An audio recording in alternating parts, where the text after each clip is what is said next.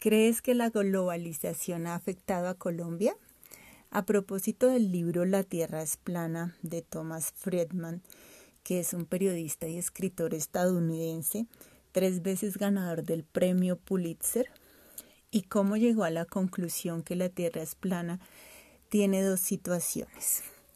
La primera, durante su visita a la empresa Infosys, donde fue atendido por Nandan Nilekani, quien es uno de los capitanes más serios y respetados de la industria india, cuando entró a la sala de juntas y vio una pantalla gigante que cubría toda una pared con 40 pantallas digitales juntas, que era capaz de organizar en cualquier momento y para cualquier proyecto una reunión virtual de los participantes más importantes de toda su cadena mundial de suministros. De ese modo, Friedman asemeja esa pantalla gigante y plana con la Tierra. Y la segunda situación fue cuando Nandan Nilekani se refirió a que se está nivelando el terreno de juego. Quería decir que hoy por hoy países como la India tienen capacidad para competir por el conocimiento global como nunca en la historia y que más le valía a Estados Unidos prepararse. Y lo que Friedman entendió era que le estaba diciendo es que la Tierra es plana. Una de las conclusiones del primer capítulo del libro La Tierra es plana es el miedo de Friedman que en un mundo plano no solo tienen capacidad para colaborar los programadores informáticos y los cerebros de la informática, sino también pueden hacerlo Al Qaeda y otras tramas terroristas. Dice em, Thomas eh, Friedman que al margen de la profesión que tengas, ya seas médico, abogado, arquitecto o contable, si eres estadounidense, más te vale tener maña con el trato personal y directo, porque todo lo que pueda digitalizarse podrá subcontratarse con el postor más listo, con el más barato, con el que reúna ambas condiciones. Cada quien tiene, cada quien tiene que saber cuál es exactamente su valor añadido.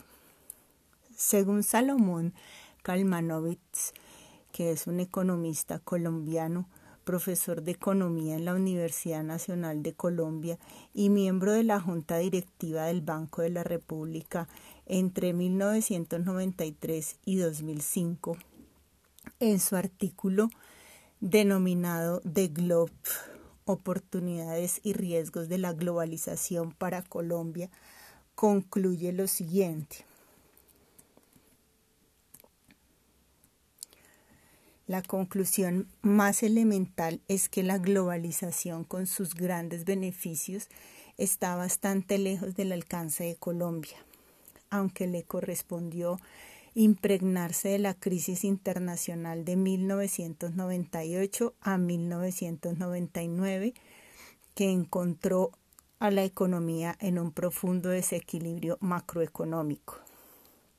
Otros elementos nocivos de la globalización como el tráfico de drogas y de armas, han perjudicado notablemente a la nación y a su economía. El entorno de los años 90 ha sido dominado por una expansión del poder público a costa del poder privado que ha paralizado la extensión de la economía al resto del mundo con base en sus exportaciones. El endeudamiento público, especialmente notable de 1995 en adelante, ha sido un factor adicional revaluatorio del peso y por lo tanto desincentivador de las exportaciones no tradicionales.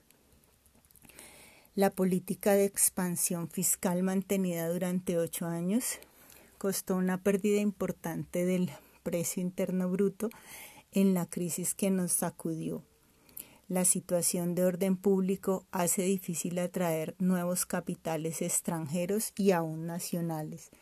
El desajuste fiscal está comenzando a subsanarse, pero faltarán varios años de austeridad para lograr este propósito fundamental para poder participar en las corrientes internacionales de capital.